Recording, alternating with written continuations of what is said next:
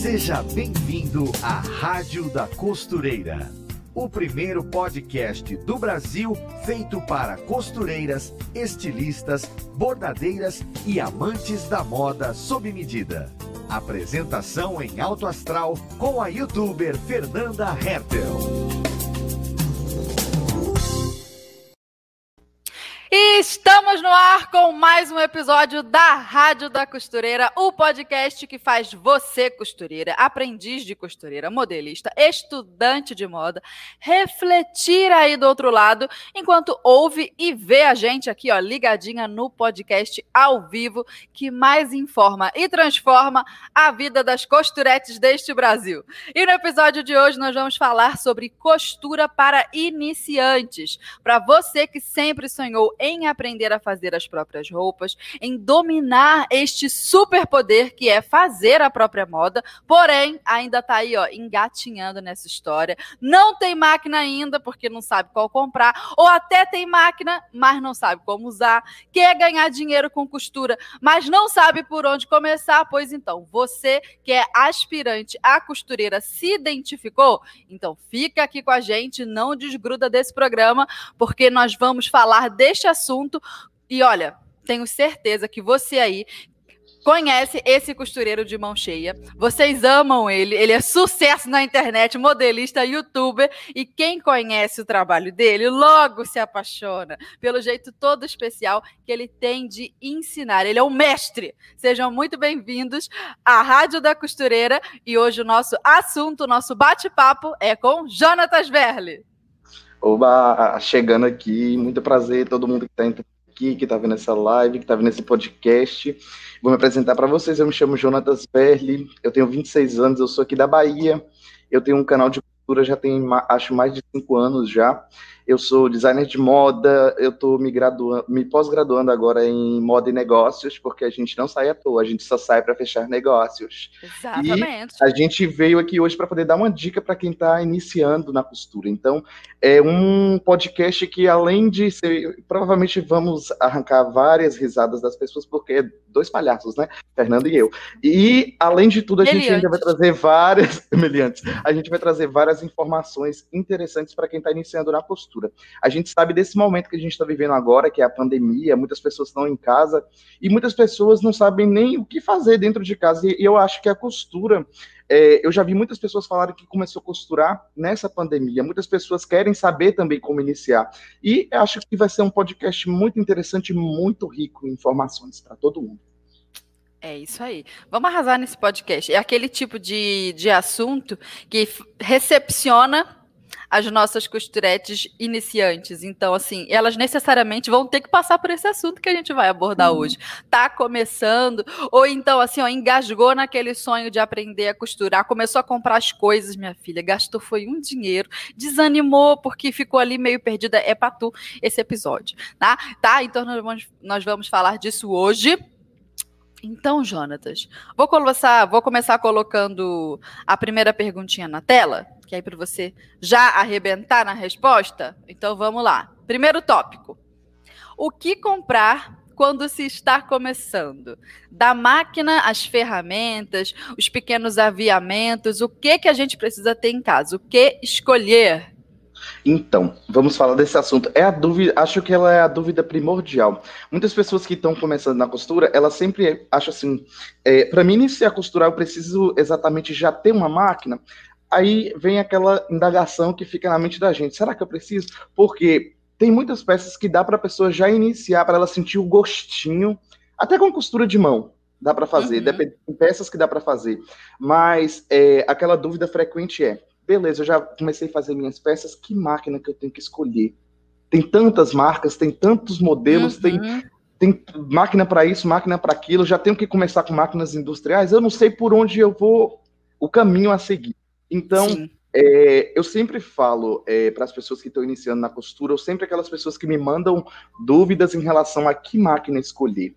Eu acho que a pessoa não, não se atente muito, às vezes, dependendo a, a marca Porque muitas vezes na cidade da pessoa ela não vai achar aquela marca que talvez ela quer, ou ela, às vezes ela vai ter que ir na internet comprar.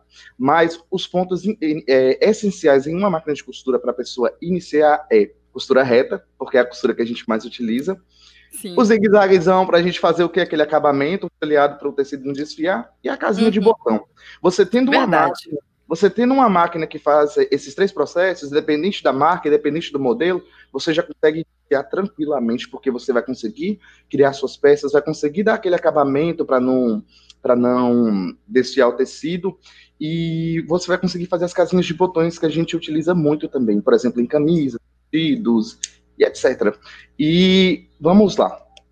E uma coisa também que eu gostaria de acrescentar e que as costureiras iniciantes não fazem ideia é que quanto mais simples for a máquina, quanto menos recursos mecânicos e de pontos a máquina tiver, mais isso nos dá a oportunidade da gente investir em repertório técnico de acabamento de costura para que o nosso avesso fique perfeito. Então, assim, uhum. não é proporcional você ter uma máquina cheia de funcionalidades e a sua costura vai ser melhor com o melhor acabamento. É o inverso. Se a sua máquina tiver poucas funcionalidades, isso vai te obrigar a correr atrás de conhecimento para deixar o acabamento impecável. Então, assim, não, não é uma questão é, ter uma máquina simples. Ao contrário, o que você precisa ter é a mentalidade de buscar conhecimento para saber usar aquela máquina. O ponto reto, minha filha, faz vestido de noiva, faz mais o quê? Faz camisa, faz vestido tubinho, faz saia, faz calça, faz tudo. E as pessoas não sabem isso a princípio, né? Tem isso que investir aqui, ó. Isso aí, quando esse ponto que você tocou aí me fez me lembrar muito quando eu descobri a costura francesa na minha vida. Menina, eu queria hum. aplicar aquilo, eu queria aplicar aquilo em tudo eu tô que eu toda na ali. francesa, rapaz, eu tô toda na francesa. E o que, que a gente utiliza para poder fazer costura reta? Simplesmente. É a gente procura se, se aprimorar mais. Quando eu descobri a costura francesa, tinha coisa que não dava nem para colocar a costura francesa, eu estava ali tentando, lutando, porque eu queria ver se dava certo para poder ter é um trabalho melhor. Na eu época, também sou eu... fã. eu sou muito fã. E eu acho que esse repertório de costura, a pessoa ela vai aprendendo com o tempo, né? Eu acho que tudo são degraus.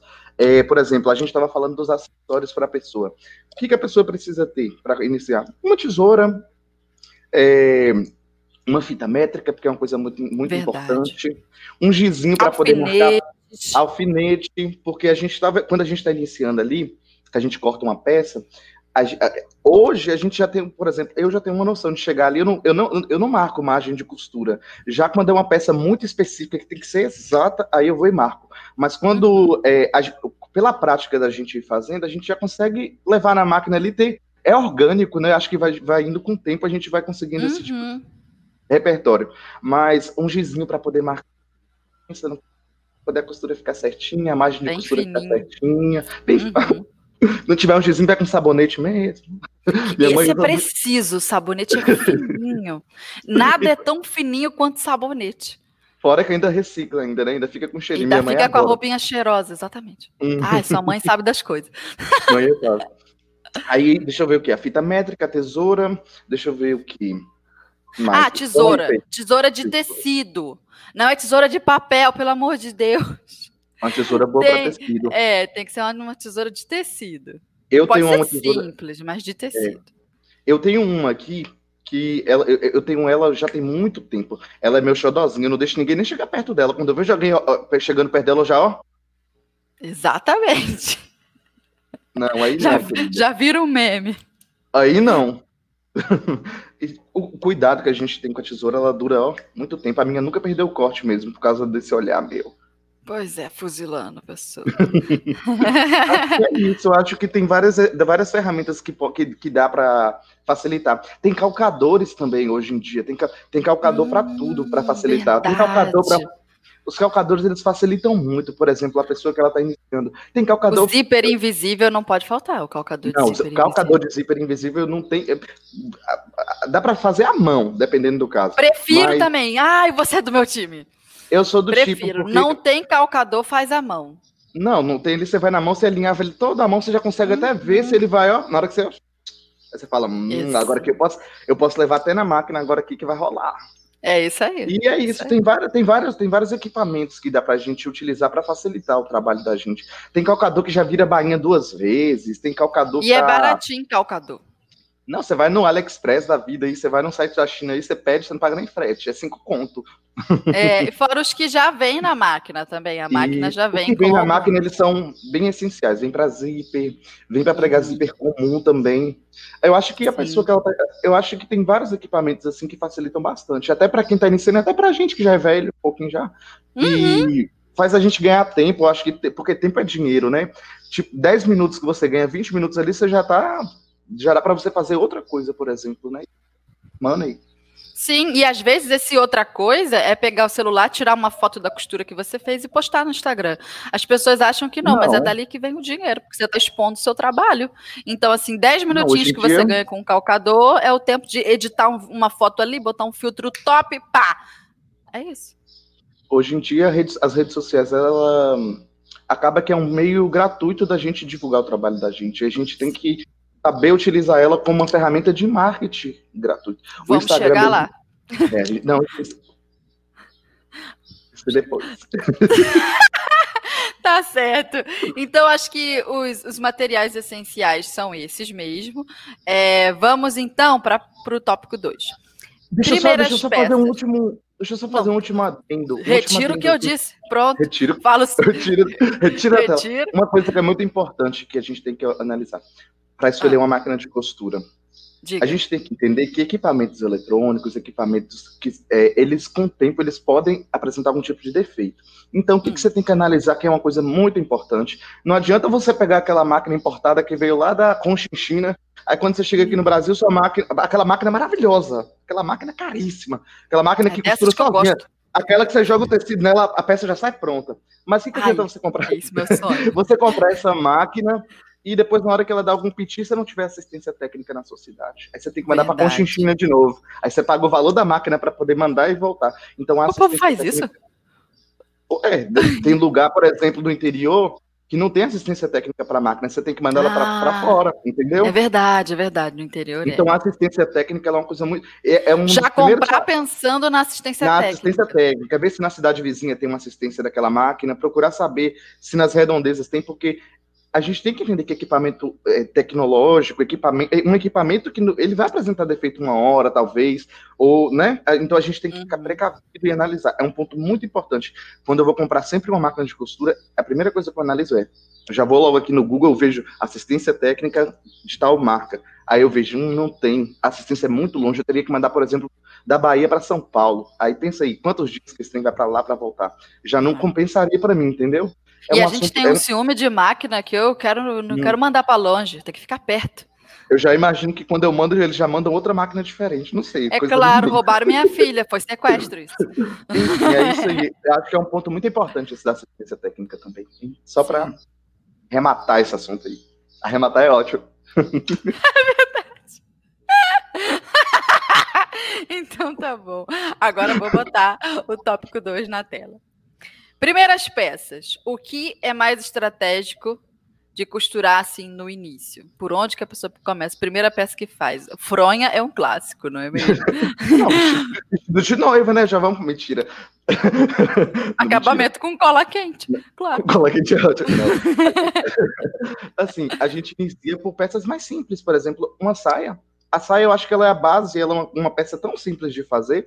Uhum. E é, o que, que a gente tem que analisar? Às vezes a pessoa fala, ah, eu não quero começar fazendo uma fronha de pano de prato, eu não quero começar fazendo é, uma bainha de pano de prato. Pano de prato é vida para poder iniciar, porque você vai aprender a ter controle e você ainda vai ter o paninho ali para você exibir e falar, foi eu que fiz.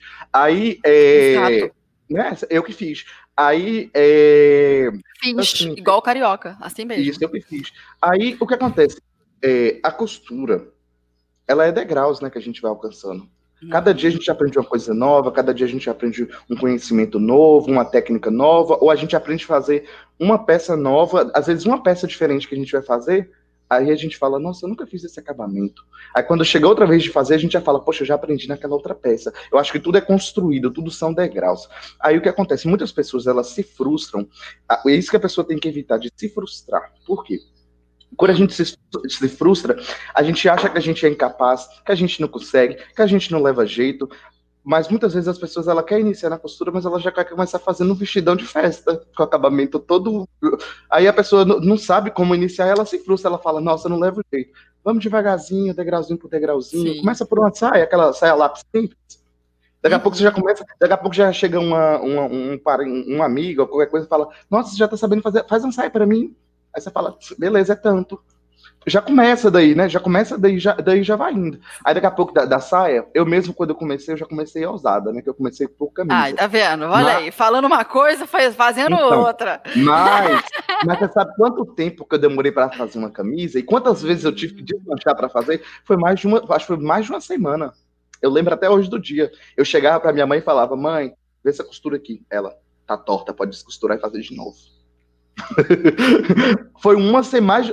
Hoje eu sento para fazer uma camisa rapidinho, ó, a camisa flui. Mas na época, como eu não sabia, e vou te falar, ela era enjoada, ela queria costura francesa no começo. Não, faz assim, eu quero embutido. era bom porque eu tinha uma professora dentro de casa para me ensinar, né? Sim. Mas assim, quando a pessoa, ela, às vezes ela não tem, ou ela tá só, ela, ela quer iniciar, começa por uma peça mais simples. Eu mesmo, eu, eu tomava ódio daquela camisa quando eu olhava para ela, pra você ter ideia. Acho que é por isso que eu demorei, eu demorei tanto tempo para poder fazer ela. Inclusive, eu fiz um vídeo no meu canal onde eu analisei a primeira peça de costura que eu fiz, que foi essa camisa. E eu dou várias dicas nesse vídeo, inclusive, de acabamentos que hoje, com o repertório que eu tenho, que eu fui adquirindo ao longo do tempo, que eu poderia uhum. ter aplicado. Por exemplo, teve parte da camisa que, quando eu aprendi a costurar, eu tacava o zigue-zaguezão ali, para mim tava lindo, tava maravilhoso. Hoje eu olho e falo, meu Deus, por que, que eu não sabia fazer costura francesa nessa parte aqui ainda? Dá para aplicar tão bem hoje. Então a gente consegue analisar e ver que tudo é degrau. Tudo a gente tem que começar por, por peças mais simples e ao longo do tempo, ao longo do conhecimento, ao longo do repertório costurístico que a gente vai desenvolvendo, a gente vai aplicando em outras peças. Sim, que vídeo legal você poder mostrar eu esse fiz... seu acervo aí. Oh, eu, e eu tenho essa peça. Claro que hoje ela só entra na metade do meu corpo, né? Porque Hoje ela não entra mais no meu corpo, ela só entra na metade do meu corpo. Mas eu Você olho para ela. Pode entrar nela eu... de volta também. Outro processo, é tudo é degrau. Então, tudo é degrau, é ótimo. Assim, o interessante é que eu olho para ela e eu consigo analisar e a gente consegue ver como a gente, como a costura ela é evolução, como que a gente consegue é, evoluir ao longo dos dias, ao longo de uma peça diferente que a gente vai costurar. Eu aprendo tanta coisa, para você ter ideia a gente, a gente nunca pode pegar e achar que a gente sabe tudo. Tudo a gente Não. consegue aprender, tudo a gente consegue aprender um pouquinho mais. Sempre vai ter uma forma diferente de fazer, sempre vai ter um jeitinho mais Isso é fácil. é incrível na costura, é. né? Às você vezes a gente pessoa... faz aquilo igualzinho, igualzinho. Aí se observa uma outra costureira fala: caramba, você faz isso aqui é um cadinho diferente. Quando e converso, aquilo eu... te adianta. Minha avó, ela costura mais de 50 anos. Imaginei o tanto de repertório que essa mulher tem.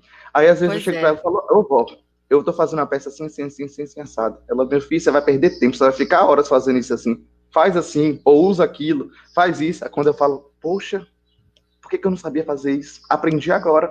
A gente tem Pronto, que ser. Já, não esquece mais. A gente tem que ser esse eterno aprendiz, como diz na música, né? O eterno aprendiz. Sim, tá porque... muito poético.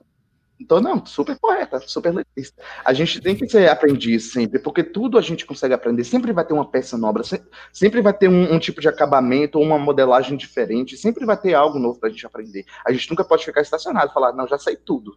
Já fiz um vestido pois de peça, é. já fiz tudo. Às vezes, às vezes a gente usa até o mesmo acabamento, mas a ordem da montagem também tem isso.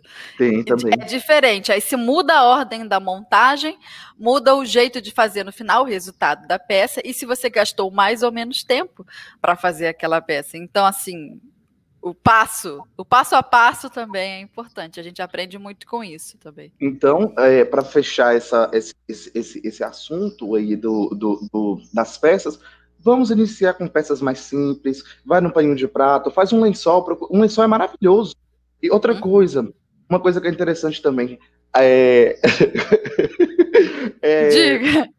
Faz uma calcinha. Verdade. Fala bem assim, poxa, pelo menos minhas calcinhas eu tô fazendo, minhas cuecas, tô fazendo. É interessante também fazer uma peça simples de se fazer. Dá para fazer na máquina doméstica, com pontinho zigue-zague. Fica a coisa mais bonita e vai dando gás. Essas mais simples, ela vai dando é, confiança para a pessoa. Também acho. Quando, Quando vai, uhum, por isso que eu tô te falando, o importante é não se frustrar. Foca nas peças simples, inicia por ela. Quando você pegar e falar assim, nossa, eu fiz essa saia, é a saia mais simples da vida, mas é uma saia que tá bem feita. Olha como que ela vestiu bem no corpo. Entendeu? Aí daquele modelo daquela saia simples, ela já consegue ter uma visão. Se eu colocar um babadinho ali embaixo, já vai ficar um modelinho diferente. Se eu colocar isso ali, já vai dar para entendeu? Da base, é igual a modelagem praticamente. A gente faz sempre aquela base. Você tendo uma base boa, você cria o que você quiser em cima dela. Então, eu acho que é a mesma coisa praticamente.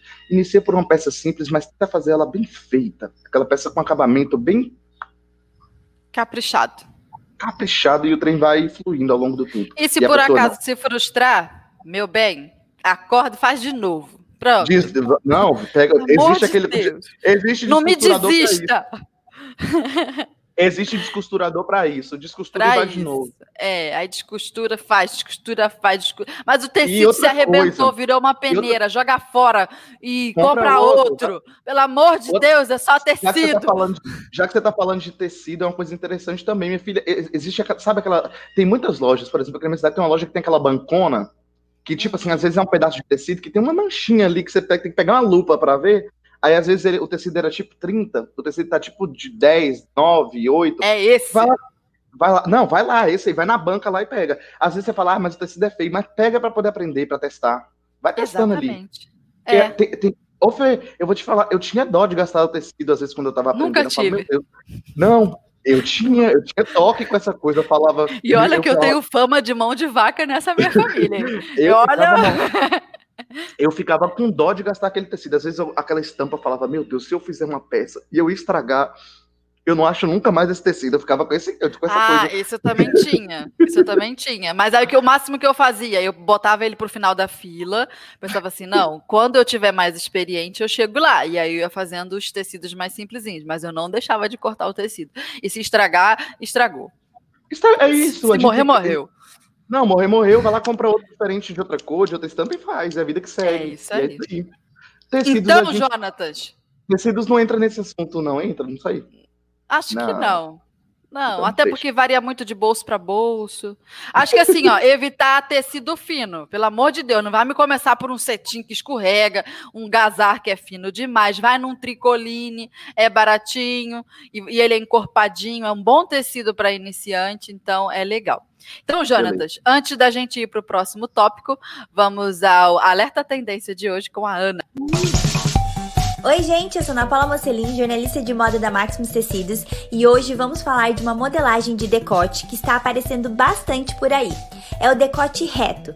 Um decote super simples que deixa a parte dos ombros e pescoço em evidência, mas que dá um toque super especial ao look. A modelagem dele tem um ar mais minimalista e traz consigo uma elegância que dispensa mais detalhes. Você pode optar por fazer blusinhas e vestidos com decote reto, usando os tecidos novos da Maximus Tecidos. Fica a dica. Beijo! Maravilhosa, Fica a dica. Ana. Beijo. Quem é que não ama a Ana? Ó, até rimou. é, e agora vamos ao tópico 3. Que nicho de costura costuma ser melhor para quem está começando a aprender? E por quê? Por que, que esse nicho específico é melhor? Se a gente quiser começar por outro, explica aí pra gente os benefícios. Oh, os nichos é uma coisa muito interessante, por quê? Assim como, por exemplo, eu vou analisar dentro da, do meu curso, que é o designer de moda. Existem vários segmentos ali dentro que eu posso escolher um para eu poder trabalhar. Eu posso trabalhar uhum. com modelagem, eu posso trabalhar com uh, criação de peças, eu posso trabalhar como costura também, eu posso trabalhar como é, coordenação também, dá para trabalhar. Então, dentro da área da costura, existem vários nichos, como, por exemplo, confecção de roupa, costura criativa, pessoas que trabalham só com uniformes, tem pessoas que trabalham só com fazendo bolsas, que entra na costura criativa também. Enfim, existe, tem gente que trabalha só com costura para criança, roupa infantil, que eu adoro, amo fazer roupa infantil. Tem gente que trabalha só com moda festa. Lingerie, moda praia. Lingerie, moda praia. Moda baby, gente... que baby é diferente de infantil muitas vezes. É sério? tá vendo? Já aprendi uma coisa. Tá vendo? Moda, é, tem, ser, tem é gente que separa moda teen também. Só os adolescentes. Massa. Só para mulher também, só para tipo alfaiataria, que né? Tem gente que faz, tem um que faz roupa pra, dire, diretamente para homem. Então, o nicho ele é muito interessante, porque é, é interessante a pessoa, no começo, quando ela está iniciando na costura, ela experimentar. Ela não se prender àquela, àquele nicho específico. Por exemplo, ela vai tenta é, quer se, ela, o, o, foco dela é, por exemplo, fazer roupa para moda evangélica, por exemplo. Uhum. Tem muitas pessoas que trabalham especificamente com esse público. Sim, dá, mas, dá um dinheiro, a... dá uma venda boa. O negócio é uhum. é quente. E o boca a boca nesse meio é maravilhoso, filha. Chegou a irmã Nossa. com aquele vestido. A irmã chegou com aquela saia nova e fala: Menina, onde você. Não, foi minha costureira que fez. Quem é? Eu tenho uma história péssima com isso. Eu tenho é uma história péssima. É maravilhoso. Ah, eu quero saber. Deus. Cristo vive! Inclui eu ficar de calcinha no meio da rua. eu quero saber, Eu quero saber, vamos lá. Ai, vou tentar contar rápido, a história é muito grande, eu não sou boa nisso. Ó, Vai costureira bordadeira, certo? Mas naquela época eu não costurava ainda não, só bordava. Comprei uma saia que naquela época estava na moda, aquela saia de bico, horrorosa. Ainda mais eu que tinha as canelas finas, parecia um abajur com aqueles dois palitinhos embaixo. Aí comprei a cor verde abacate, não pertencia à minha paleta, mas eu estava muito feliz. Aí o que, que eu fiz para completar que a saia já era esvoaçante? Verde abacate, cheia, de, cheia de, de bico, bordei ela todinha com flores verdes. Ficou uma coisa natalina esquisita, enfim. Mas o que acontece? Estava muito brilhante, lindo, maravilhoso. Lá fui eu para a igreja, para o culto de domingo, não tinha quem tirasse, conseguisse tirar o olho da minha saia. Era a pastora olhando, o grupo das irmãs, o grupo dos jovens, os, todas as pessoas. Eu passava no corredor e eu era parada no corredor para poder olharem a minha saia. Foi você que fez, foi eu que fiz. Nossa, que coisa linda. Bota a mão, bota a mão. Nem dei autorização, eu tava quase ficando pelada no meio do culto de povo, botando a mão, querendo saber da minha saia tirando a foto da saia para poder, para poder Sim, né? exatamente. Mas na época não tinha celular. Aí, mas estava assim, ó, olhando, olhando a saia. Mas botaram, minha filha, aquela, aquela unção, aquela unção assim, ó, na minha saia. Aí acabou o culto, voltei para casa. Teve uma reunião dos jovens. E aí o que acontece? Eu voltei tarde à reunião depois do culto. O que, que eu virei para o presidente dos jovens e falei assim: arruma alguém para me levar em casa que eu só fiquei até tarde aqui por conta disso. Aí ele juntou lá, juntou lá com a secretária, mas os irmãos, eu falei, bot, vamos botar essa menina na bicicleta, vamos levar ela. Estava me levando na bicicleta. Sabe o banquinho de trás da bicicleta? Eu sentei. O que aconteceu? Eu derramei café em tudo aqui. Oh, mãe, por favor. Eu me empolguei eu, com a história. Tá vendo? É a força das irmãs. Tá chegando aí, toma cuidado. Produção, pega pra mim um paninho lá, fazendo um favor, rapidinho. Foi? Pode continuar. Foi. Beleza. Aí sentei na garupa da bicicleta. Lembra que eu falei que a saia era de bico? Uhum. O bico entrou. Entrou todinha na roda. Caiu eu para um lado, bicicleta para o outro. O menino que estava me levando na bicicleta era irmão da secretária. Não entendeu nada, segurou a boca para não rir. Quando ele olhou para baixo, ele ainda não tinha entendido. A saia estava tão dentro da roda da bicicleta, de maneira que o tecido já estava no meu joelho. Eu tinha caído com a bunda no asfalto. Ele não tinha visto, a irmã dele não tinha visto, ninguém tinha visto, só eu tinha visto. Na mesma hora, eu cobri o meu corpo assim, virei para ele e falei: Como é, é o nome dele? Anderson. Anderson, me dá sua camisa. Ele falou, pra quê? Falei, tira essa camisa. Ele, que eu vou tirar a camisa? Não, olha Aí ele, eu falei, só me dá, só me dá a camisa. Ele, eu não vou te dar a camisa. Nessa hora eu tive que convencê-lo, tirei a mão do corpo, falei assim, porque eu tô pelada! Me dá essa camisa! Aí ele foi, arrancou a camisa, me deu a camisa, eu tive que fazer um malabarismo assim, para poder tirar a, a perna que estava dentro do cós da saia, que por sua vez a saia estava dentro da roda da bicicleta, assim, ó. Engoliu, foi engolida pela, pela roda da bicicleta. Aí eu fiz meu malabarismo, virei para ele e falei: vira para outro lado! Coloquei a camisa dele só na frente. E nisso, minha filha, a irmã dele já estava morrendo, rachando o bico de rir. Ele já não se aguentava mais. E eu, que sou escandalosa, estava rindo, era muito. Nisso, os irmãos passando tudo na volta do. Eu, Tudo bem? Aí eu sentada lá, levantei. Quando eu levantei com a camisa bem na frente, só cobria a frente, o bumbum tava de fora, né? Aí, atrás de mim, no portão bem de trás de onde eu havia caído, uma moça abriu o portão preocupada. Gente, o que aconteceu? Foi acidente! O que, que houve? Porque tava uma gritaria na rua. Quando ela olhou e ela entendeu, ela falou assim: entra, minha filha, entra que eu te ajudo. Aí eu pensei, meu Deus, uma viva alma para me auxiliar. O que, que eu fiz? Segurei aqui, né? E fui entrando de bunda na casa da mulher. Entrando assim, andando para trás, sabe? Sem ver. Entrei, entrei. Quando eu tava dentro do quintal da senhora, que eu virei, uma galera jogando poker. Aí eu falei, ah, te acho, já me viro de calcinha mesmo. Relaxei. Não, falei, ah, a, pelo amor de a Deus. dignidade já, já foi pela já roda foi. Aí o que, que ela fez? Entrou lá dentro da casa dela, falou: Minha filha, eu vou te ajudar, tá? Pegou um short da filha dela, a mulher nem me conhecia, olha, foi muito boazinha comigo. Pegou um short da filha dela, me emprestou, falou assim: veste esse short, não precisa se preocupar, você não me devolve, não precisa me devolver. Ou então você passa aqui, é caminho e você deixa. Mas não se preocupe, tá? O short é seu. Só que tinha um detalhe: meu manequim 34, da filha dela, pelo menos 46. Oversize. Aí. Pois é, eu voltei com aquele oversize maravilhoso para casa rindo. Mas, Jonatas, eu chorava de rir. A minha cara estava vermelha de tanto rir. E a Alessandra, que é o nome da secretária, mas a irmã deles, eles já, olha, foi terrível. Chegamos em casa, na minha casa, fazendo um escândalo de tanto rir. Aí abri a porta da minha casa, tô eu no meio da sala, acendi a luz. Lembra que eu falei que o culto tinha terminado tarde, que teve uhum, reunião, uhum. terminou mais tarde ainda? A minha casa estava toda dormindo. Só que o que acontece? Eu cheguei sem chave, no meio da confusão, eu perdi a chave e tive tive que tocar a campainha. Imagina a situação. Meu pai, gente, eu tomei metade do podcast para falar disso. Meu pai do céu. Meu pai me recebeu no meio da sala. Quando ele acendeu a luz, pense na visão do homem.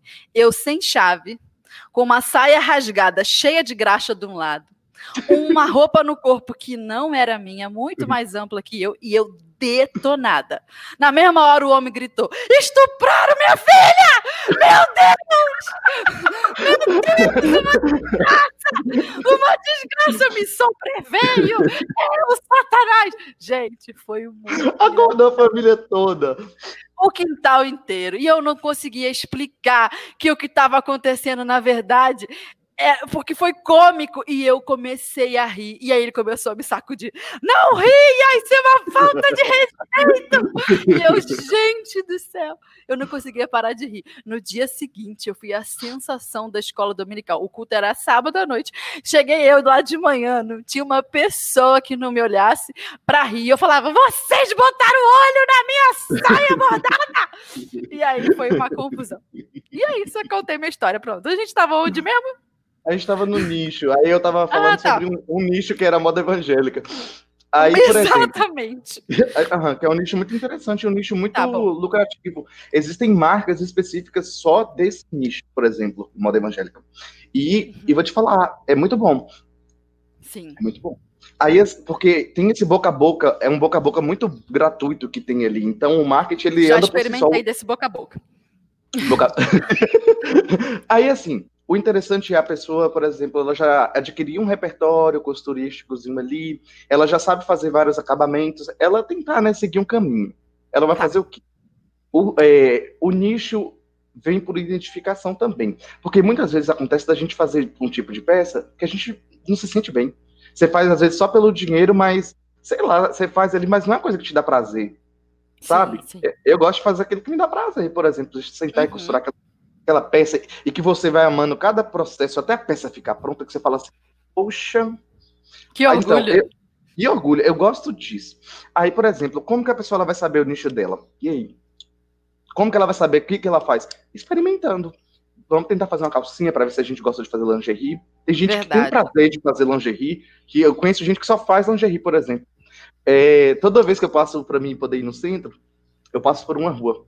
Aí tem uma fábrica de lingerie, assim, que é uma fábrica, tipo, duas, duas senhoras, assim, eu passo, elas estão lá, picando pau com lingerie, lingerie, lingerie. E você vê, toda vez que eu passo, elas estão super concentradas ali, então, ó, eu acho que deve ser uma coisa que elas fazem que dá prazer para elas fazer. Eu já então, fiz é... lingerie, eu gosto também. As pecinhas são pequenininhas, fica pronto rapidinho, você já olha. Moda praia também é maravilhoso, moda praia. E, é e uhum. dá para vender com pau. Moda praia Moda é Kenga foi o que eu fiz também. Tem esse nicho de costura.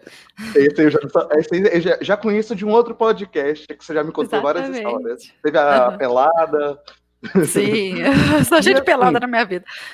O, o, nicho ele é interessante para quê? A pessoa experimentar vários nichos. Às vezes ela fala, poxa, eu não quero fazer roupa, mas eu gosto de fazer, por exemplo, bolsa. Eu gosto de fazer, sei lá, enxoval. Eu gosto de fazer. Hum, olha aí outra Entendeu? coisa, verdade. É, é, tem gente que, por exemplo, trabalha com uniformes ou fazem peças específicas, por exemplo, jaleco para nail design, que hoje em dia tudo é design, é, tudo tem essa é, tem uniformes específicos para hoje em dia. As profissões uhum. vão surgindo, né? E vai criando uniforme. Tem, tem, gente mesmo que só faz uniforme. É um meio maravilhoso também. Tem várias marcas que só fazem uniforme. Não vou citar. E tem também não, moda festa, que é o sonho de muita gente, mas aí você começa por outros. Né? Não vou citar porque não estão patrocinando a gente, né? Então. É, claro. É, mas assim, o interessante é a experimentação, essa coisa do nicho. Experimentar para você achar um caminho e você mesmo vai falar assim: eu gosto de fazer isso, isso aqui tá me dando saída, isso aqui tá me dando dinheiro, e é, eu gosto de fazer isso.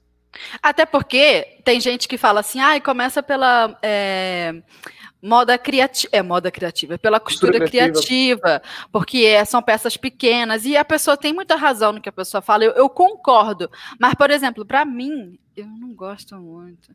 Desde o início. É uma também. coisa que eu indico, mas não gosto. Aí eu sempre gostei de roupa, menina. Eu sempre gostei de roupa. É eu vejo razão. Mas testa. Vai o que você gosta de costura criativa e não gosta de roupa. Né? Deixa eu te falar. Minha irmã, por exemplo, ela, ela, a minha irmã mais velha do que eu, ela ama fazer é paninho é aquilo, é coisinha que vem tipo aplicação de trem, que vem depois com caseada, aqueles trem tudo, sabe? Eu já não gosto. Mas. É... Não gosto de roupa. Eu não gosto desse tipo de coisa. Mas ela, ela gosta e ela faz. Só aí eu tô tentando migrar ela pro caminho de roupa. E ela faz. É, eu tô tentando ela pro caminho de roupa. Mas ela, ela faz. E, e, ela tá, eu tô tentando tirar ela desse meio, mas ela tá gostando, entendeu? Assim, é legal. Esse tipo Às de... vezes é a primeira isca pra pessoa, né? Fazer é. um estojinho, fazer uma Não, necessaire. Outra... Fazer coisas. De... É, tipo, por exemplo, eu mesmo. Eu queria. Eu, eu, nossa, gaguejei. Vai. eu, eu quero depois, mais pra frente, tentar fazer uns joguinhos. Por, é, por exemplo, eu acho tão bonitinho um, um, banheiro quando você chega tem aquele joguinho todo. Tem, é paninho no vaso, é paninho ali, é paninho ali. Mas eu não, não gosto de fazer esse tipo de coisa. Mas, mas é Sabe interessante. Sabe qual a única é um, coisa é de um casa outro... que eu costuro? Pano de prata. No Natal. No Natal? O joguinho americano. Minha casa no Natal, minha filha, vira uma casa de tia, que você não faz ideia. É, é almofada, é aqueles jogo americanos, é, vira uma casa de lá tia. E faz o quê? Faz o look para combinar com toda a decoração da casa. Vermelho ou verde, sempre. Eu só passo Natal de vermelho ou verde. Eu viro assim a própria Mamãe Noel. Enfim, mas fora isso, eu não, não curto muito. Prefiro investir em roupa. Mas aí mas tá, vamos supor, a pessoa que... testou se amarrou num nicho ali, mas ainda está aprendendo. Isso me faz puxar o nosso quarto tópico, até porque a gente tem que adiantar esse episódio, porque é, eu já atrapalhei tudo contando uma história, pelo amor de Deus, temos que abordar todos os temas. Então vamos lá. Tópico 4. É, costurar é um dom. Por que, que algumas pessoas se saem tão bem logo de início, existem essas pessoas que a gente pensa que maravilhosas, né? Sabem tudo. Ai, que facilidade! Tá, existem pessoas que se saem muito bem logo de início, nunca pregaram um botão. E as bichas chegam lá e arrasam, arrasam. Não, e também o que fazer diante daquele fracasso inicial, porque algumas pessoas simplesmente não conseguem. Hum, hum, tem que bater cabeça várias vezes, fazer muita costura errada para dar certo. Então, e aí? Costurar é um dom? Então, vamos analisar. Ex vamos começar aqui o, o culto. É, existem é, dois tipos de, de, de, específicos de, nessa área aí. A costurar é um dom ou é um talento? O que, que é um talento e o que, que é um dom? Um hum. dom, vamos lá, o dom ele, ele é aquela coisa que se pode se dizer algo mais que a pessoa já nasce com aquilo. Por exemplo, Tem muitas pessoas que, por exemplo, é, ela consegue, já nasce cantando, por exemplo, já, já tem um, Uhum. o dom de cantar, já tem o dom, por exemplo, para desenhar, aquela, na- Aptidão esportiva ela também. tem isso, ela tem Gente, aquela, nasceu ela tem- Neymar, pelo amor de Isso. Deus. Então, tem gente que já nasce, já nasce com essa coisa específica, sabe? Com aquela coisa ali que ela. Você vê que nasceu. É, por exemplo, eu vou dar um exemplo como, como cantar. Claro que dá para ser trabalhado, mesmo a pessoa que não canta, ela Uhum. consegue estudar e trabalhar. Mas eu, eu, eu Jonatas, eu vejo a costura como Diga. um talento. Eu vejo a costura como um talento. Por quê? Muitas pessoas falam, ah, Deus me ensinou a costurar. Mas, assim, aí aquela pessoa fala, poxa, então para mim aprender a costurar, eu tenho que já nascer com esse dom? Eu não entendo. Não, eu vejo a costura como um talento. O talento é aquela capacidade que a pessoa ela consegue trabalhar e desenvolver. Por Uhum. exemplo, eu não sei desenhar croquis. Vou te mostrar aqui agora. Eu sou péssimo. Eu sou péssimo em desenhar croquis. Mostra ao vivo. Hum, Ó, entendi. a cara. Não, olha a cara pra você ver. Eu não sei. Eu vou lá. eu- Mas a peça de roupa tá aqui. Eu sei, Dá por exemplo. entender a leitura da moda aí. Isso que eu tô te falando. Por exemplo, eu vou costurar esse vestido. Ele tá aqui. Eu quero uma manga bufante, por exemplo. Eu quero um babadinho ali, o decote quadrado. O conceito tá aqui. Tá na moda, seu modelo. Eu, meus, me- meus croquis, eles eram palitos, pra você ter ideia. Eu fazia um palitinho ali, neguinho, mãozinha e pão. Tá, era aquilo ali. Eu não sabia. Aí, ao longo da, da, da faculdade, eu fui estudando, eu fui aprendendo, eu fui treinando, eu fui desenvolvendo pra chegar nessa coisa aqui. Ainda não é uma coisa, mas já tá aqui. Já é uma evolução pra quem fazia Com só palitinho. certeza. É Entendeu? integral. Então, eu vejo que a costura ela é da mesma forma. Você senta ali na máquina, você vai aprendendo, você vai crescendo, você vai treinando. A costura ela tem que ser aquela coisa que a pessoa vai desenvolvendo, ela vai é, é cada degrau, a costura é degrau. Você não já vai sentar ali e já vai aprender a fazer. Claro que tem pessoas que têm mais facilidade para coisas manuais. Tem gente mesmo que consegue Uhum. chegar ali, ó, e hum, faz um fuxinho e tal. Tem facilidade para trabalhos manuais. Tem pessoas que, por exemplo, já têm mais facilidade para coisas exatas, por exemplo. Faz um cálculo de cabeça aqui, falou quanto é a raiz Sim. quadrada, mais não sei o que lá, bebê, a pessoa, uh, Nazaré Tedesco aqui fazendo cálculo, é tanto, entendeu? já Peguei tem pessoas- referência. então, já tem, pega a referência, pega aí a... Mas tem pessoas que já têm mais facilidade, realmente. Tem pessoas ali que falam, não, nunca costurei, não. É a primeira peça de roupa que eu fiz, aí na hora que você olha, você fala, nojenta. Querida. Né? Tipo assim, a peça tá impecável, a pessoa... Gente, não, tá brincando, gente. A gente olha pra uma É. costureira dessa e fica feliz, tá? A gente só Não, tá fazendo claro. zoeira aqui, que nós é bobo. Pelo Não, amor de Deus, a gente é abestado. Mas, assim, Mas a gente, Pra- quando vê uma pessoa se desenvolvendo bem logo de início, a gente torce por ela, fica feliz, por favor. Não, só... não Por favor. por exemplo, assim, é, às vezes a pessoa fala, não, eu tô, eu tô aprendendo ainda. Aí você olha e fala, puxa, a pessoa já tá aprendendo, ela já tá fazendo costura francesa, já tá fazendo a Olha esse zíper que essa pessoa pregou, sabe? A gente fica encantado com a. Tem pessoas que realmente têm facilidade, mas eu acredito que qualquer pessoa que sentar e estudar e desenvolver, vai costurar. Chega Talvez naquele ela- mesmo nível. Isso. Talvez ela demore um pouco mais para poder chegar no nível, entendeu? Daquela Uhum. outra pessoa, ou às vezes ela vai seguir o caminho dela e ela vai se encontrar ali e para ela vai estar maravilhoso. É, como, por exemplo, tem pessoas que é, têm um pouco mais de dificuldade de aprender. Tem pessoas que têm mais Uhum. facilidade. Mesmo aquela pessoa que tem a dificuldade, para no outro, no outro tópicozinho da pergunta, que é aquele fracasso inicial. Por exemplo, não deixar se frustrar quando Verdade. acontecer um erro. Nem sempre a gente vai acertar. Nem sempre a gente. É. Aí, mais- na hora que a gente fala bem assim, a gente tá tão confiante naquela modelagem, aí na hora que você, você chega lá, você corta no tecido você fala, não era isso que eu queria. Eu vou me frustrar? Não, eu vou lá e compro o tecido certo, corto de novo, faço, descosturo o que eu tenho que descosturar e não deixo ninguém me tombar, não, querida. Não vai me tombar, É isso não. aí. Se não tem uma isso. estampa. Eu- queria, por exemplo, esses dias fazer estampa- um vestido de fruta. Eu falei, eu vou atrás da minha estampa de fruta. Em meio à pandemia, tem, tem estampa de fruta? Não tem. Eu fui lá e criei minha. Falei, vou, vou, vou inventar minha melancia aqui, vamos lá. Peguei tecido verde, vestido vermelho, preto, colei umas pérolas e pam, minha fruta tá ali. E, sabe, a gente tem que é, correr atrás e tentar não deixar se frustrar. Claro que a gente vai errar. Tem que errar. A gente aprende errando. O erro é excelente professor de costura. não, excelente. eu acho que vai da, vai, da, vai da inteligência da pessoa saber utilizar o erro como uma forma de crescimento. Se eu errei fazendo isso aqui, eu vou fazer de outra forma para mim não errar, porque eu já errei aqui. vamos, o erro ele é muito bom, o erro ele é construtivo, se a gente souber analisar. Ou tem pessoas que já, já vai pela parte errada, deixa aquele erro tombar ela, deixa aquele erro é. desmotivar e tal. Então a gente tem que saber analisar tudo para não, para sempre seguir em frente. O, interessante é não desistir, só seguir, seguir, seguir, seguir, seguir, seguir. Entendi. Tem que ter um olhar, né, para isso, um olhar positivo. Inclusive, isso, nós te temos agora o, um áudio de uma ouvinte, um depoimento de uma ouvinte que fala sobre isso, sobre a jornada dela é, para aprender a costurar. Então, vamos ouvir. Olá meninas, bom dia. Eu sou Catilde de São Bernardo. Me identifiquei muito com a Antônia falando, né, com relação a concertos e ela começou a trabalhar sob medida e hoje ela é referência pela costura perfeita. Eu comecei a costurar aos 13 anos de idade, fiz na época conhecido como pré-feminino, hoje eu tenho 44 anos, então foi assim uma coisa que eu fui como aprender a dirigir. Você vai aprendendo na raça, você tira a carta, vai aprender na raça. Foi a mesma coisa que aconteceu comigo. E eu sempre fui apaixonada por vestidos de festa. E a minha, eu tinha uma vizinha que costurava e ela ia me ensinando algumas dicas. E aí eu fui começando a fazer, depois me casei, tive os filhos, dei uma pausa. E depois que os filhos cresceram um pouco, eu falei, vou voltar pro meu sonho. Mas voltei e comecei novamente a costurar já faz uns anos. E voltei com o intuito de montar um ateliê para mim com roupas de aluguéis de festa.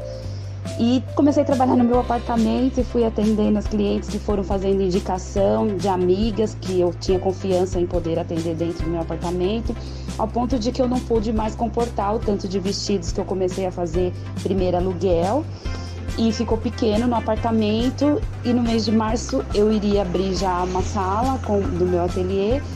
E veio a pandemia, não, não parei. E agora eu comecei há dois meses, eu voltei, consegui alugar a mesma sala que eu tinha reservado.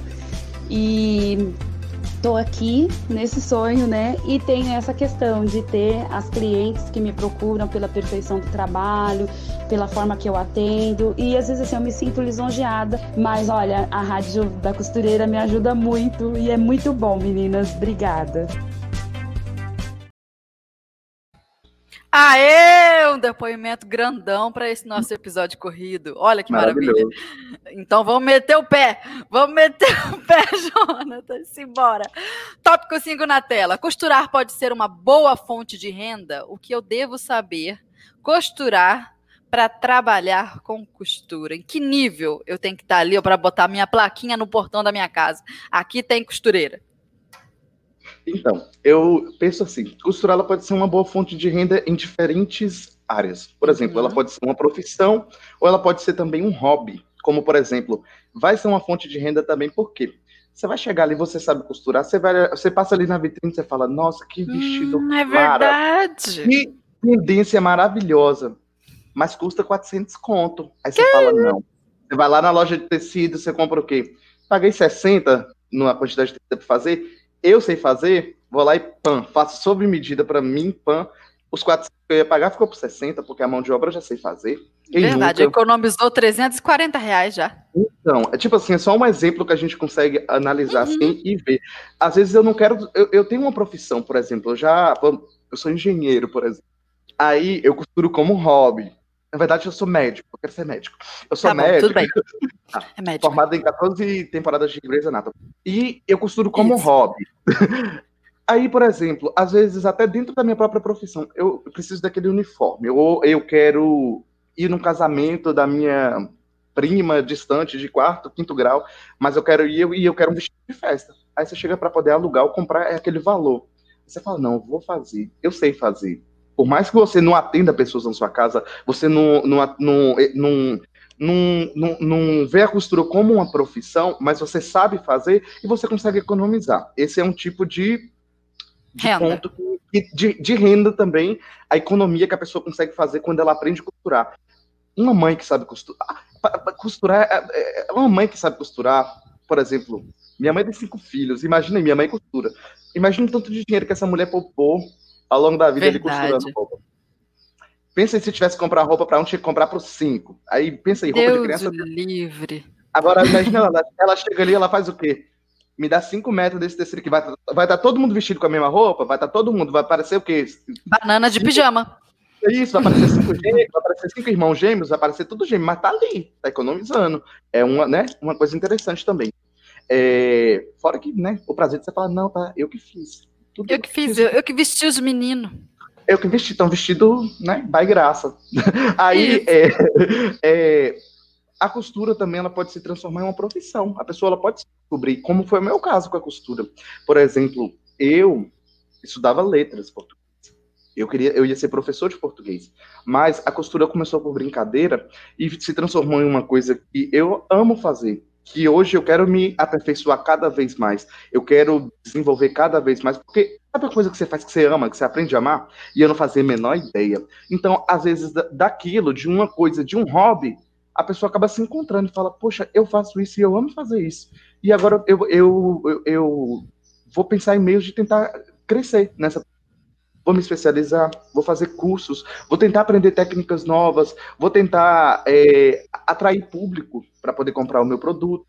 E existem, existem várias ferramentas para a pessoa crescer nesse meio. Depende só da própria pessoa. Sim. Então, aí ela pode enxergar a costura como uma fonte de renda, cai para dentro de trabalhar. Uma coisa que eu achei interessante, acho que foi no episódio da semana passada. Gente, minha semana é muito louca, não sei nem o que, que eu almocei, o que, que eu jantei ontem. Então, é, mas acho que foi semana passada. A Antônia falou: a gente aprende a costurar muitas vezes na roupa das clientes. E isso é verdade, a gente aprende. Erra também, corre o risco de ter que comprar um tecido para cliente de novo, pede desculpa, fala, foi mal. Diga. Eu tenho, uma, eu tenho uma prima que ela costura. Ela é costureira mesmo, só que ela trabalha só com malha. Olha o nicho dela. Ela não faz roupa hum. de tecido. Só malharia, ela só trabalha com malharia. Aí dentro da malharia ela faz tudo: vestido, blusa, legging, moda uhum. fitness, moda praia. Só malha. Arrasa máquinas... na galoneira. Isso, ela arrasa na galoneira. As máquinas dela, inclusive, é tudo regulado pra, só para malha, só para malha. Então, ela fala, Jonathan, na hora que eu chego aqui, uma peça que eu nunca fiz na minha vida. Sabe o que eu faço? Eu vou lá e descosturo a peça. eu descosturo a peça e depois eu vou recosturo de novo para me poder aprender Já fiz como é que é feito. Ela fala, às vezes é um trem diferente, é um trem torcido, é uma coisa que tá ali. Eu vou lá, descosturo e vejo como, hum, era isso aqui que tinha, tava torcido aqui. Então, beleza, já sei como é que é, vou lá. Ai dela se não conseguir fazer de novo, mas a gente consegue.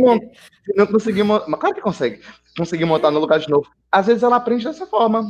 Eu vi um vídeo, ó, pra você ver como é interessante é, são várias pessoas. Elas pegam uma peça de alta costura, elas desmontam a peça inteira. Que sonho. Para depois, para depois recosturar a peça de novo, para elas aprender aquele conceito, aprender o conceito de como aquela peça foi trabalhada, de como a peça foi montada. Eu, eu, eu fiquei assim ó, na hora que eu vi aquilo. Eu falei, nossa, olha que interessante. Eu tenho vontade de desmanchar duas. Não, não peraí, aguenta. Eu tenho vontade de ter duas peças. Uma para desmanchar e a outra nem pensar. Não desmanche nem que me pague. Eu queria ter um casaqueto de tweed da Chanel queria ter dois.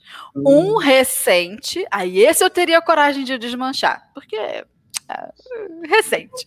Não, Agora, assim, se eu fosse lá para a Europa, catasse num brechó desses, um da época da própria Chanel, esse eu não desmancho nem a pau. Não, ia estar tá dentro de uma vitrine ali, em exibição, rodando assim, ó. Tipo. Pois é, exatamente. Mas o mais Mas... recente, eu tenho vontade de desmanchar. Porém, outro dia comprei um livro, vai chegar, ainda não chegou. Comprei um livro é, na Amazon, todo em inglês, eu que me vire, eu que lute para entender aquilo. Mas ah, é um ah, livro sobre casaquetos da Chanel, tá escrito na capa do vídeo, do livro. Então, vamos ver. Exatamente. Vamos ver se se me rende bem, porque eu tenho curiosidade de aprender. E é assim que a gente vai, né? A gente futuca para aprender.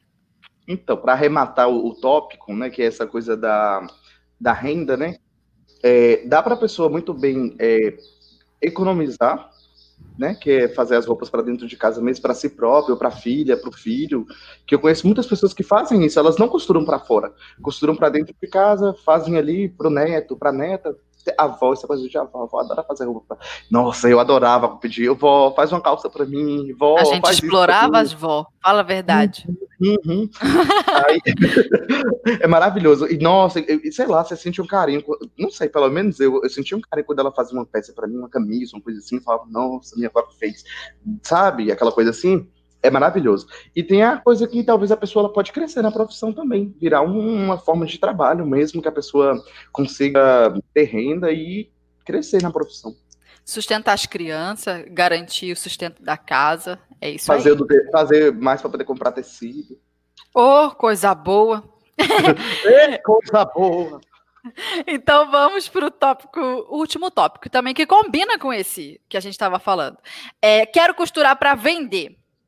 Como comercializar as primeiras peças? Como é que eu faço minha primeira venda costurística, Jonatas? Então, a gente consegue fazer, pegar o viés da outra, do outro tópico e unir com esse aqui. E arrematar Arrematando tudo.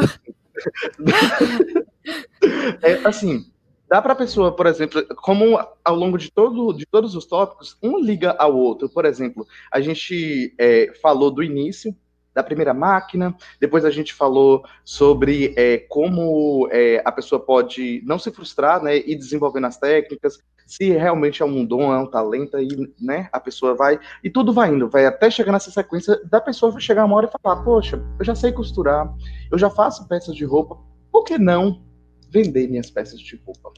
Hoje em dia, uma das ferramentas que é muito interessante que a gente tem é o Instagram. É muito simples de a pessoa chegar, criar um Instagram Cria a marca dela, manda fazer suas etiquetinhas. Instagram ensina o folheto. Sabe o folheto de antigamente? Uhum. folhetinho, é isso, Instagram agora. Divulgar é um meio gratuito da pessoa divulgar o trabalho dela. Tá ali, às vezes, é, até mesmo para fazer um portfólio do trabalho dela. Às vezes ela não, não, vai, não quer vender as peças, mas ela pode ter, por exemplo, um portfólio de costura de peças que ela já fez para, por exemplo, quando alguém precisa de uma costureira, já falar, olha o Instagram, olha aqui, o que, que ela faz. Ah, já, já quero, já quero, já tem uma pessoa para mandar fazer uma roupa, Dona Maria, tô com um vestido aqui para fazer e tal, sabe? Tem essa outra possibilidade também, assim como dela comercializar as, as, peças dela. Tem o boca a boca, que é uma. Eu amo boca a boca, boca a boca é maravilhoso. As pessoas é vão, tipo, né? O boca a boca é forte, ele vai longe. Sei lá, por exemplo, você fez um trabalho, você colocou seu cartãozinho de visita, faz um cartãozinho ali, você faz, sei lá, um milheiro de cartão de visita ali, e você paga baratinho, e é o boca a boca, é o marketing gratuito. A própria pessoa fala, é, usou a peça que, que Dona Maria fez, nossa, fulana, que vestido bonito. Ou, nossa, adorei essa saia. Nossa, como vestiu bem. Aí ela já fala, não, foi quem, quem você comprou aonde? Não, foi Dona Maria que fez para mim. Sério? Aqui o cartão dela. Entre em contato com ela, ela é maravilhosa. E daquele cartão daquela ali já vai para outra, que já vai para outra, que já vai para outra, que já vai para outra, e daqui a pouco vira uma ramificação gigante. E, e tem o um detalhe. Se a primeira cliente que contratou o seu serviço, a sua encomenda de costura, é uma cliente que valoriza o seu trabalho, que pagou bem, é para essa que você vai dar o cartãozinho. Porque uhum. essa pessoa vai dar o seu cartãozinho, claro, para uma outra amiga de confiança igual, de valorização igual. Ela não vai dar o cartãozinho da costureira dela exclusiva para qualquer amiga invejosa, aquela vizinha que está de olho em cima daquela roupa que fala: hum, onde é que você comprou esse? Também quero. Ela, para essa, ela vai esconder a muquirana, a mão de vaca, a que pechincha, a caloteira. Ela não vai indicar. a caloteira é ótima. Uma coisa que é ela... é interessante. Não Fê, vai indicar, é vai indicar para coisa boa. Diga. Olha só, uma coisa que é muito interessante, quando a pessoa hum. ela tá já engateando, já tá fazendo peça, já pega uma costura ali, vamos passar a valorizar o trabalho. Nada de fazer por migalha, nada de fazer por é, trabalhar de graça, nada de Moeda. trabalhar de graça para ninguém. Valoriza seu trabalho, valoriza a energia que você gasta, valoriza a dor nas costas que você vai sentir de noite, valoriza o tempo que você parou ali para se dedicar para fazer. Às vezes você quebrou a cabeça ali, aí daqui a pouco, quanto foi, dona Maria? Ah, foi 10 reais. Não rola. Vamos passar a valorizar. Acho que se, essas, se as costureiras unissem e passassem a dar mais valor a esse trabalho da gente, eu acho que não seria uma profissão que seria, às vezes, assim, tão. Hoje, da, da, do, por conta da pandemia, ficou em evidência, né, a questão da costureira por conta das máscaras para fazer. Eu, nossa, deu um, um, uma coisa, as pessoas tendo interesse pela profissão. Lembraram que existem, né? Lembrou que existe, que as roupas não são feitas sozinhas, que não joga o tecido da máquina, que tem alguém ali por trás que pois alguém é. para pensar, alguém para cortar. Então, uma coisa que a gente fazer também é E o pessoal virou sommelier trabalho. de máscara, né? Virou Olha, crítico de máscara. Essa não Outra foi bem coisa. feita. Essa tá bem feita. Aí pronto, valoriza a costureira que fez bem feito, uai. Enfim. Aí outra coisa também é o parente que chega ali e fala: ai, fulana, faz a roupa pra mim. Tá bom, eu faço, fulana, mas é X, tá? Tem essa coisa também do parente. Você uma roupa pra mim, aparece aquele tanto. Faz uma roupa pra mim, mas quer tudo de graça. Eu não dou nem acha que, acha que só porque Meus tá parentes tá... não chegam nem perto. Então, acha porque você tá... Olha só por que acontece isso. Porque acha que a pessoa tá aprendendo. Ela tá aprendendo, então ela não vai, ela não vai ter que cobrar, não. Isso é um absurdo. Cobre, cobre, por mais, mesmo que você tá aprendendo, você ainda não tem aquela coisa, cobre nem que seja um valor para poder não mal acostumar as pessoas. Exatamente para educar as pessoas a saber que aquilo ali é um trabalho, entendeu? A gente, né, educar as pessoas é ótimo. É, é um pouco assim, um, um, pouco assim, mas é, é necessário. Se a gente educa, a gente educa. E a gente informa o nosso cliente. Cliente bem informado é cliente que paga com gosto. Entendeu? Cliente Exatamente. que fica, ai, mas não, não não está bem informado. Você informa ele para você ver só que se ele não vai dar valor para tua costura. É Começa a explicar para ele o trabalho que dá a fazer os acabamentos tudo. Quantidade e qualidade, né? Às vezes, é, de que adianta você ter mil clientes, mas são, não são. Agora você tem um cliente ali que está ali, ó. Sempre tá ali. Tem, é. Por exemplo, eu vejo mesmo, minha avó, ela tem uma cliente que, tipo assim, ela para tudo para. Porque aquela cliente que tu falou tá aqui, toma aqui. Entendeu? Aquela que, ó. Não, não é tipo Deus, não é tipo Deus te pague. Ela não. Quanto foi? Ah, fulano foi tanto. Então toma aqui, dona Maria. Pam. E é isso aí. o nome disso é decência, né? Qualquer coisa diferente disso, a pessoa não está fazendo o mínimo. Aí que você faz? Se você encontra no seu ateliê uma cliente dessa que não está disposta a valorizar o seu trabalho, que fica pedindo fiada, ah, posso pagar depois? Perca esta cliente, esta cliente. O pessoal tem receio, tem medo. Não, faça a questão, é um filtro. Você está se livrando da criatura. Entendeu? Porque aquela criatura, se tu der confiança para ela, ela se multiplica, ela traz outras criaturas iguaizinhas a ela que você não vai querer lidar. Então o que, que você faz? Agora... Você tenha prazer em mandar ela embora. Despacha, que abre espaço para cliente boa. Parte de aí, Exatamente. E cliente boa traz as amigas, as, aquelas indicações boas, entendeu? E nisso você vai filtrando o mercado. Você não precisa ter um monte de cliente, você não precisa ter todas as clientes. Não é uma questão de aprovação a cliente querer encomendar com você. Você não precisa da aprovação de ninguém. Às vezes a costureira pensa isso. Se eu recebo 10 pessoas no meu ateliê e 8 pessoas não querem trabalhar comigo, ah, eu me sinto uma péssima profissional. Querida, são 8 pessoas que não querem pagar, então você é uma excelente profissional que você se livrou dos clientes ruins, vai ficar com as duas clientes boas. Aí você cuida dessa cliente boa, trata ela muito bem, faz os mimos para essa cliente, dá o teu cartão para ela e ela vai trazer outras clientes amigas dela que são iguaizinhas a ela, que gente boa anda com gente boa. Gente, boa, é gente é muquirana anda com gente muquirana. Então você expulsa uma e se livra de dez. Pronto. Agora, vamos, vamos dizer que, por exemplo, a pessoa que está assistindo esse podcast, ela entrou aqui de gaiato e falava assim, beleza, eu achei interessante, eu quero começar agora, sei tentar, eu quero experimentar. Eu queria fazer um mexanzinho aqui do meu, da minha série que eu tô fazendo é no meu canal. Então agora é a hora do jabá. Porque eu acho que tudo encaixou certinho com o momento que eu tava pensando. Eu falei assim, eu preciso fazer uma série para aquelas pessoas que não sabem enfiar uma linha na agulha. Uhum. Aquela pessoa que não sabe costurar reto.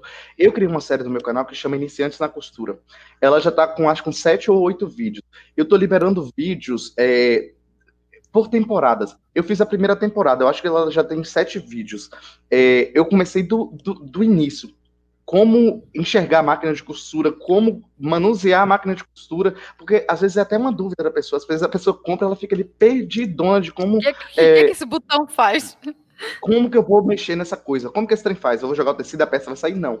Eu criei uma série bem beabá que é, tá lá no meu canal. Não sei se tem como deixar o link embaixo, eu não sei como que funciona. Eu acho que a gente pode tentar.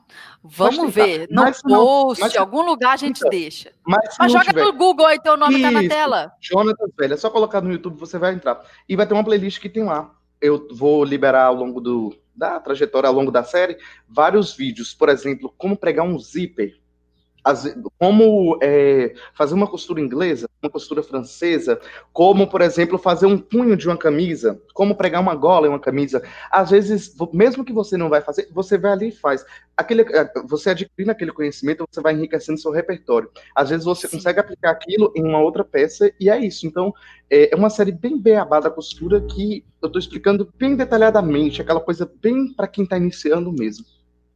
Que coisa boa, Jonatas, que bom. Porque quando a gente já costura algum tempo, às vezes a gente esquece como que é o início, aquele desespero dos primeiros passos. Então a gente dá esse eh, volta, rebobina. Também é muito interessante para a gente. A gente cresce muito porque pega é, as necessidades, as dificuldades das nossas seguidoras, alunas, né? São todas alunas virtuais é. que a gente tem. A gente pega as necessidades e dificuldades delas bem do comecinho. E aí a gente aprende muito também, a gente se lembra da gente. É demais, eu é acho, muito legal. Exatamente. A gente consegue se ver naquelas pessoas. Porque, por exemplo, eu mesmo, quando eu tô fazendo um vídeo que, que eu tô explicando uma parte, às vezes eu falo assim, eu vou cortar essa parte. Aí eu falo, não, essa parte aqui talvez pode ser a dúvida de alguma pessoa, porque eu acho que se. Aí eu paro para pensar, se fosse eu alguns anos atrás, eu ia ter dúvida nisso aqui. Eu vou e corto, por que, que eu vou cortar? Não, deixa essa parte aqui, onde vaca. Exatamente. Pode crer, deixa ali que é aprendizado. É, então, Jonatas, nós já estamos caminhando aí para o finalzinho do nosso episódio. Vamos ao momento zigue-zague, aquele bate-volta de três perguntas. Tu conhece esse? Que eu mando três perguntas para tu rapidinho, tu me responde. A primeira coisa que vem na tua cabeça é estilo Marília Gabriela, não pode demorar. Pá! Adoro, vamos lá. Então, simbora, momento zigue-zague.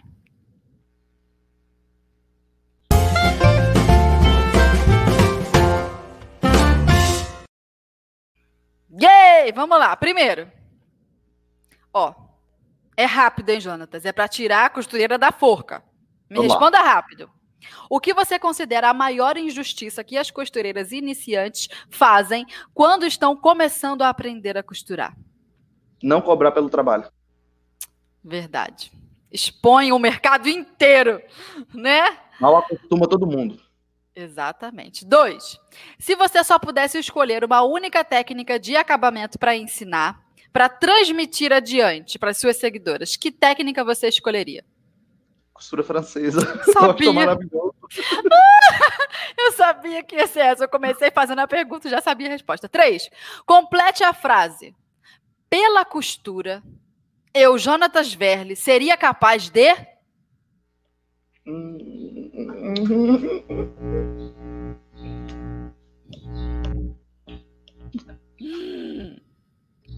De tudo.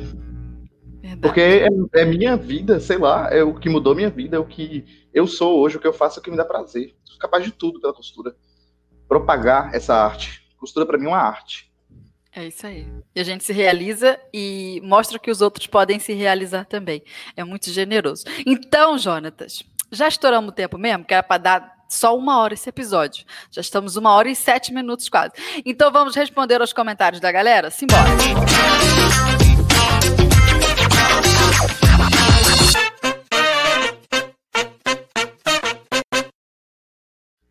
Estamos todo na vinheta esses, esse episódio, só na tá vinhetinha.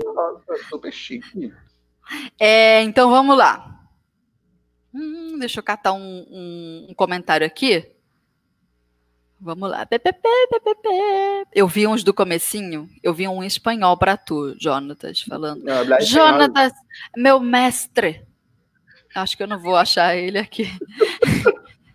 ah, é tão bom quando eu pego uns comentários que é, elogiam o nosso convidado. Eu adoro. Acho que tá mais lá para cima. Perdi. Vamos lá. Ó. A Cris Araújo falou: Eu também sou assim, como você. Eu amo fazer vestidos infantis. E a cada etapa que eu vou concluindo, eu vou amando, vou me apaixonando. A gente fica Prova... olhando, embaixo bacado, né? Provavelmente a Cris ela já deve ter visto alguma, alguma peça que eu fiz. Teve uma live que eu fiz, na verdade, no Instagram. Que eu acho que eu nunca namorei tanto uma peça de roupa. Porque eu sou desse jeito, eu tô fazendo ali, eu, tô, eu, tô, eu vou amando a peça. No final, me dá um dó quando eu tenho que deixar a peça ir pra frente, mas a ideia dela é essa, ela seguiu o caminho dela. Mas eu me apaixono. Cada peça que eu tô fazendo, eu tô namorando ela. Tem que ser assim, a gente tem que amar aquilo que a gente faz. É isso aí. Olha o comentário da Ângela Maria Nogueira Silva. Fiz meu primeiro vestido de gestante, sem nunca ter costurado. Ai, entrou na fogueira rapidinho, o pessoal adora. Olha, fiz muita roupa para evangélica, muito bom, uma benção, disse a Sônia Abelha. Olha aí, tá vendo? É um nicho muito bom. É um, é um nicho, nicho realmente muito bom. muito bom. Ó, vamos lá. Agora os elogios para nós. A Alessandra Ferreira disse: Lindo, estou amando a live, chorei de rir.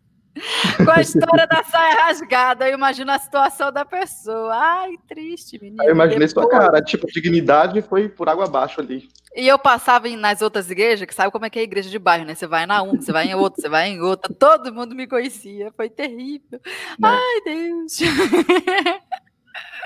Olha essa que legal. Laurinha Martins, sou costureira desde os meus 10 aninhos. Amo oh, muito. Que amor. Começou cedo essa. Olha essa costureira. Quem se identifica? Ana Elisa Barbosa. As minhas filhas eram minhas cobaias quando comecei a costurar. Ai! Minha mãe é minha cobaia até hoje. minha mãe. Né, mãe? Uhum. uhum. Ela disse uhum. uhum. Olha, olha que interessante isso aqui, ó a Ana Elisa Barbosa. Ela falou: Sou muito curiosa. Quando vou à loja, viro a roupa do avesso para ver os acabamentos. Quem nunca? Quem, Quem nunca, quer tirar a primeira muito. pedra? Eu Nossa. faço a primeira coisa que eu faço quando eu vou, principalmente se eu ainda vou comprar uma roupa. Quando eu vou comprar Você roupa, primeira... roupa. Não, não, não compro. Eu compro assim. eu viro para ver. A gente compra. Peça... Eu, eu, compra, claro. Quando eu vejo assim para ver o acabamento dela ali por dentro, eu olho, a primeira coisa que eu faço. Aí eu falo, Sim. quando eu vejo uma coisa eu falo, hum. Desanimei. Hum. É. Mas tá barato, eu vou levar. que doida! É, cadê? Acho que. Deixa eu ver. Se... Vamos ver se a gente acha mais um comentário agradecendo tu. Ah, aqui, ó. Esse para finalizar. Miriam Amaral falou: live maravilhosa. Aê, tivemos uma live maravilhosa mesmo. Eu sabia que seria um maravilhosa. Beijo, eu sabia que seria mara maravilhosa ah, uma live contigo. Eu tava com saudade com você, porque desde aquele último podcast já tem um tempão já. Nossa, mas eu ri tanto naquele podcast que minha barriga chegou a doer. Pois é, você que é ouvinte nova, que chegou aqui na Rádio da Costureira, ainda está conhecendo, dá uma olhada lá nos episódios mais antigos. Eles não eram Olha gravados aí. assim ao vivo, né? Era só a voz. E nossa, é um episódio muito bom. Só contando casos. Vale muito a pena. Cada episódio da, do podcast é, é, é, é, muito bom a gente ver cada pessoa contar um pouco da história dela e tal. A gente aprende com isso, com a história de cada um. A gente se inspira em cada um. É muito interessante. Sim, modéstia à parte. Rádio da Costureira, maravilhosa, minha filha. A gente tem muito orgulho. A gente, ah, a Máximas, eu, nós, todo mundo. Ah, eu faço, eu faço o que eu posso. Faço o que eu posso. é, então, Jonatas, é, reforça mais uma vez aí os seus contatos de rede social, Instagram, YouTube, site, produto. O que você quiser falar, reforça aí para a gente te encontrar então, na internet. Para me encontrar na, internet, tem o meu canal, que é Jonatas Velho, lá onde eu posto meus vídeos de costura, modelagem, bordado, uhum. é, tem tudo lá no meu canal. Tudo que eu, que todas as aulas que eu posto, eu posto tudo lá, gratuitamente, nada cobrado de aula, é tudo grátis lá. Você entra lá, tem a série para iniciantes que está acontecendo lá. Você que está iniciando, não deixa de ver isso, corre lá, veja que eu acredito que pelo menos uma coisa que você aprender já vai valer a pena. Tem o meu Instagram também, que é o Jonatas Verli, tem o meu site, onde eu vendo os meus moldes e tudo mais, que é o jonatasverli.com. Meu Facebook, todas as minhas redes sociais é Jonatas Verli. Tem a minha página no Facebook, que é Tutoriais de Costura. Então, hum. é isso.